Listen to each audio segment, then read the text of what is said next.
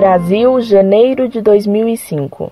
Li em um livro, não me recordo do autor, dizia que um espírito não pode ocupar o mesmo espaço. Essa lei da física também vale para o aspecto espiritual? Se referia a isto devido ao fato de que Deus, ao tomar posse do ser humano, não destrói o eu, a personalidade da pessoa humana, e que, no entanto, não pode ocupar o mesmo espaço.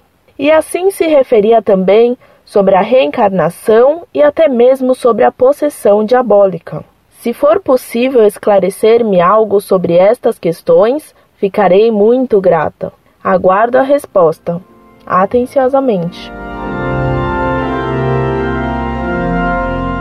Prezada Salve Maria. Só a matéria ocupa lugar no espaço. O que é espiritual não tem matéria e, portanto, não ocupa lugar no espaço. Ensina São Tomás de Aquino que quando se diz que um anjo está no lugar, isto significa apenas que ele atua sobre aquele ponto e não que ocupa espaço ou lugar. Assim também nossa alma é espiritual e ela age movendo o que quiser em nosso corpo, dominando-o, mas não ocupando lugar nele. Quando Deus habita em nossa alma por meio da graça habitual ou santificante, ele não nos tira a liberdade, nem anula nosso eu. Pelo contrário, ganhamos mais liberdade por dominar melhor nosso próprio ser e nos tornamos mais perfeitos. Deus nada destrói.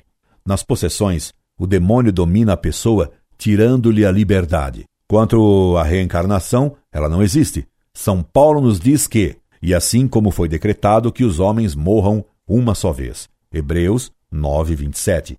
E Jesus, na parábola do rico Epulão e do pobre Lázaro, nos ensinou que os homens são julgados imediatamente após a morte e mandados imediatamente para seu destino eterno.